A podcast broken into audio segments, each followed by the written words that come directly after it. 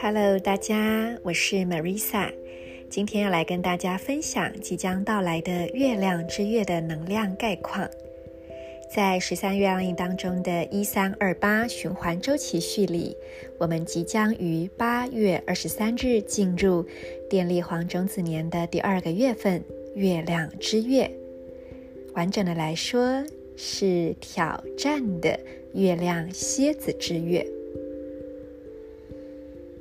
首先，让我们先沉思一下，对你来说，什么是圆满呢？圆满这两个字对你来讲意味着什么？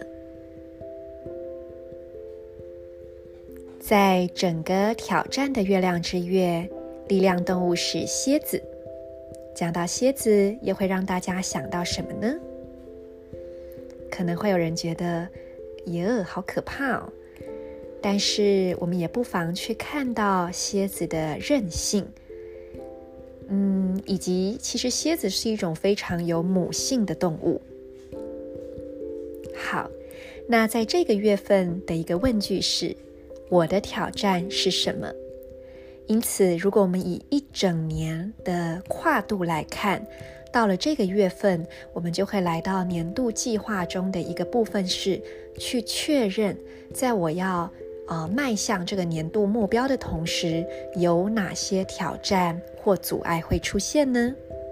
当我们确认了有哪些阻碍之后，我们就能够去依据这一些来列出下一步的行动方针以及应对的方案。而这个挑战的调性对应到身体，则是右边膝盖的位置，所以大家也不妨在这个月去关照一下你的右边膝盖。感受一下它的状况，紧或者是松，冷或热，灵活还是卡卡，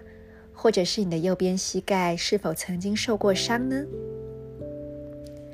而月亮调性，它代表着一种二元性，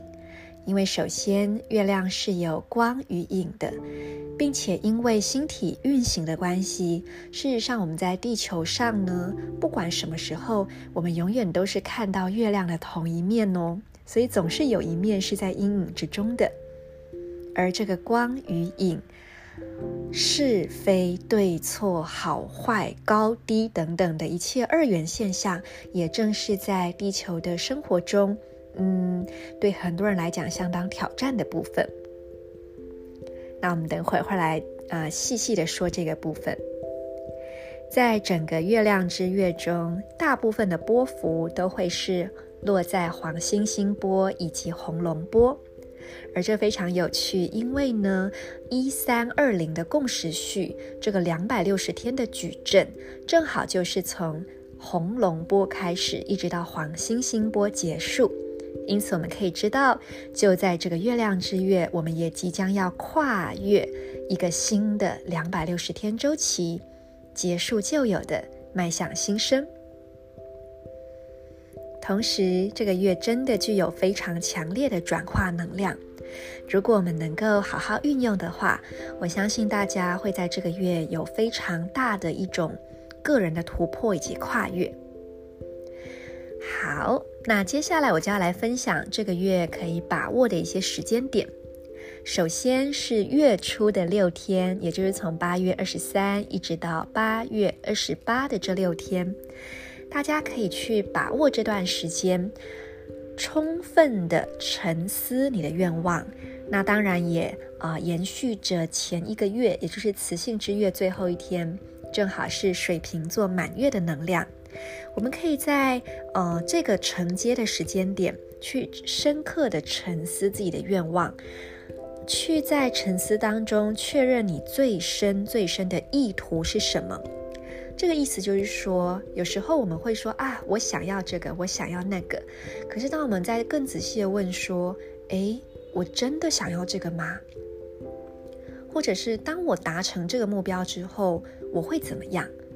如果你愿意不断地抽丝剥茧去问自己，往往你会发现到最后，你会有一个最核心的答案跳出来，它可能会跟你一开始想要的东西完全是没有关系的，或者是让你吓一跳的。所以，借由不断的沉思以及自我提问，去确认自己最深最深的意图。当你确认之后，请你再把这个愿望提炼出来，成为一个具体并且可以量化的描述。好比说，嗯，啊、你可能会说啊，我要一个男朋友。可是，当你确认到最后，你发现你想要的是一种。呃，可以有亲密和交流的感觉，因此你真正想要的是亲密以及交流的品质。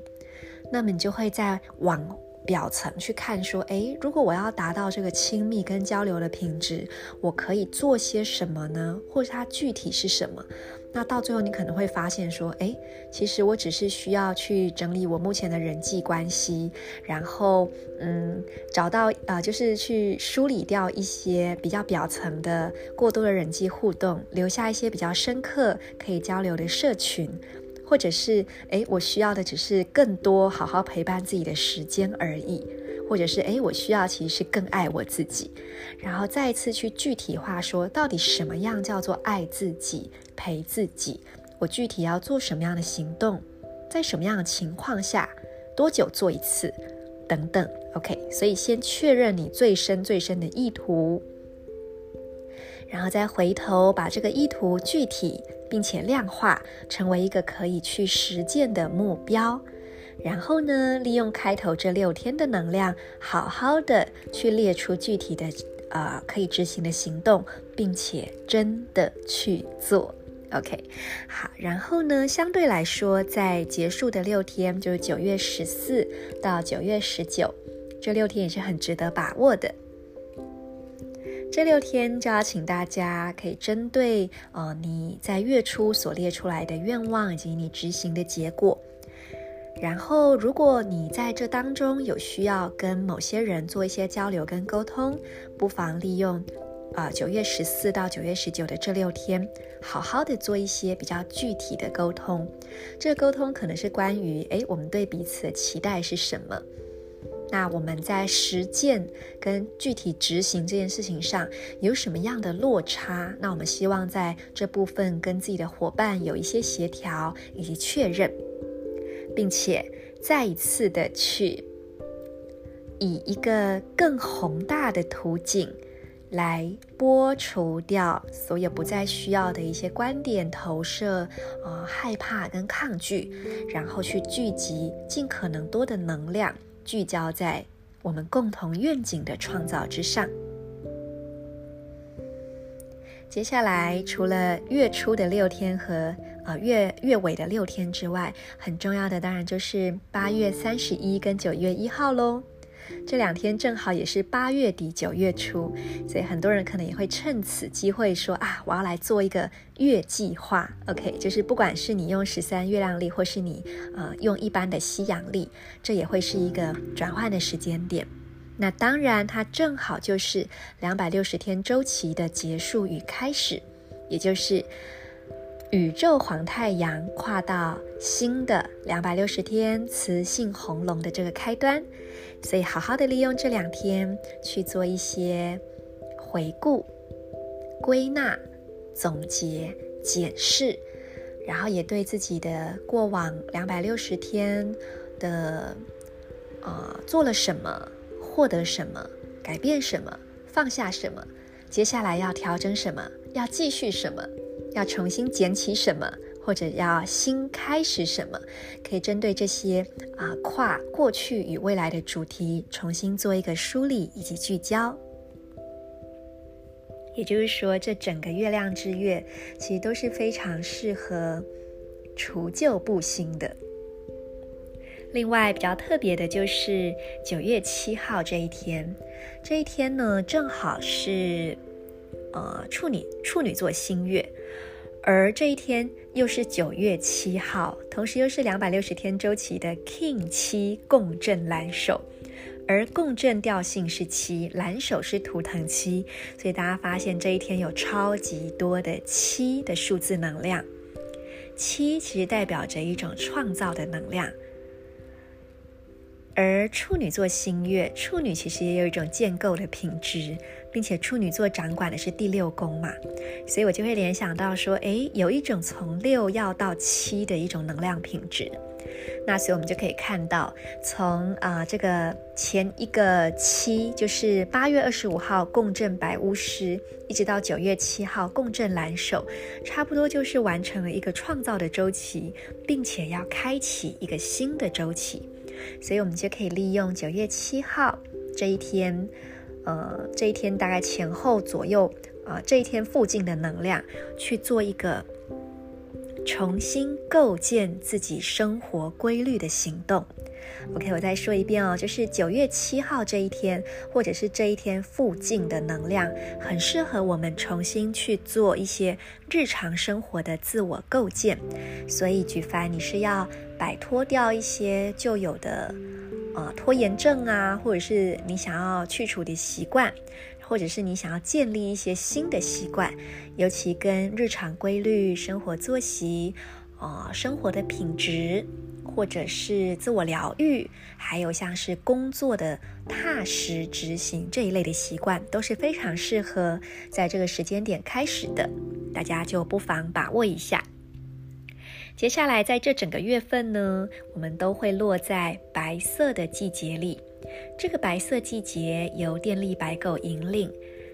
白色在历法中代表着净化、升华，而白色的季节则是。爱的季节，那当我们去把净化、升华和爱这个字联想在一起，大家是否有一些自己的体会呢？简单来说，我们可以利用这一波能量去净化掉所有我们把它视为阻碍的观点与投射。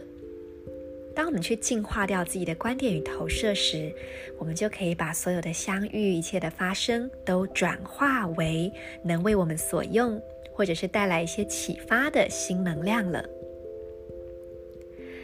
这整个月啊、呃、的开头是超频黄人，而结束会走到白巫师波的韵律蓝风暴。我们不妨问自己，在这个二元世界的表象当中，你选择与什么共振呢？你愿意让自己有更多的松绑吗？这个过程中真的需要很多的释放，需要很多的松，需要很多的幽默感。所以要再次提醒，幽默感真的很重要。那所以，如果大家自己觉得自己是有点紧绷的人的话，嗯，不妨去想一想，诶，可以怎么样让自己去接触到更多的灵感，然后去培养更多的幽默感呢？这会在接下来的一段时间内是非常重要的哦。所以，当遇到一些比较挑战的情境时，尽量的让自己停下来一阵子，不要急着反应，也不急着诉说，安静下来。当安静的时候，其实内在就会有机会产生一些转化，而这个心，你内在的那个心，它会。让你知道什么时候要说，什么时候要做，然后怎么做，怎么说。另外在，呃这整个月份呢，如果对应到年度波幅，我们会对应到的是白风波的月亮蓝夜，以及在 PSI 的部分会对应到红天行者波的月亮白巫师。所以大家在这个月份非常适合以一个比较高的视野，转换视角，然后来安静的梳理自己内在所有的、所有的结以及所有的纠结成团的那些东西。另外要提醒就是，那一些你无法接受的部分，会不会有可能正是打开更多可能性的门户呢？当我们面对一些看起来很卡的情况，或者是你觉得无论如何是无法接受的情况，有没有可能你可以很灵活的钻过去、滑过去、绕过去？还是说你不相信有这些可能性，然后你就被卡在那边呢？这都是我们可以去思考的。最后就要祝福大家，因为在整个月亮之月，真的会充满了很多二元的主题，以及我们在里面会感受到很多的挑战。另外，整个世界也相当的不平静嘛。比方说像，嗯，阿富汗或者是一些地方，其实也不断上演着一些我们会觉得很撕裂、很痛心、很不可相信的一些事情。然后我们会看到说，哇，这个善与恶，那个恶可以如此之恶，那个黑与白，黑暗可以多么的黑暗。有时候我们会觉得说，怎么会这样？可是必须要说，在这个地球，或说在这个现象界，二元真的是必然存在的。这是一个。另外一个就是，所有外在的世界都是人类。呃，集体意识内心的映照与呈现，所以当我们在外在看到这么多的戏剧以及撕裂时，我们就要问问自己：我在我的内在是否也正在上演着这些撕裂与矛盾呢？在我的内在有哪些部分也是完全见不得光的呢？在我的内在是否也不断地上演着自我的背叛、自我的欺瞒以及自我的忽略呢？而有多少时候，我也正在，呃，运用很多的自我评判来攻击自己呢？而所有的这些撕裂、分裂、背离、攻击的能量，它其实投射到外在，就会成为我们所看到的这些很让人觉得很乏指的现实。所以，当我们愿意去看到这一切的时候，我们就会知道，其实我们要处理的只有自己内在的二元性而已。当然，在我们行有余力的时候，我们可以在照顾好自己的前提之下，去问问自己：我能够为世界做出什么样的贡献与行动？但是在那之前，真的一定要记得，重心还有关键永远都在自己的身上。我们唯有照顾好自己内心的平安。而且是每个人无时无刻都照顾好自己内心的平安，这个世界才会有逐渐和谐跟平衡的可能。只要我们的内在仍然持续在创造出分离的妄念，那么投射出去的外在就一定是分离跟对立的。所以会祝福大家在日常生活中，如果看起来挑战很多，不妨让自己慢下来，戴上一个游戏的眼镜，重新去看一看，你可能会找到一个很有创意的方式来度过这一切。最后，我们就用一句话来总结：超越二元，看到在二元之外的那个更大的圆。然后以你的双手去拥抱，把它们全部这个二元的两端，用你的双手抱成一个完整的圆。祝福大家都能够在二元之中看见那个连接的桥梁，都能够在挑战之中看到创意的解决之道，都能够在所有看似的阻碍之中找到可能性。我是 Marisa。下个月再为大家做能量的播报，拜拜。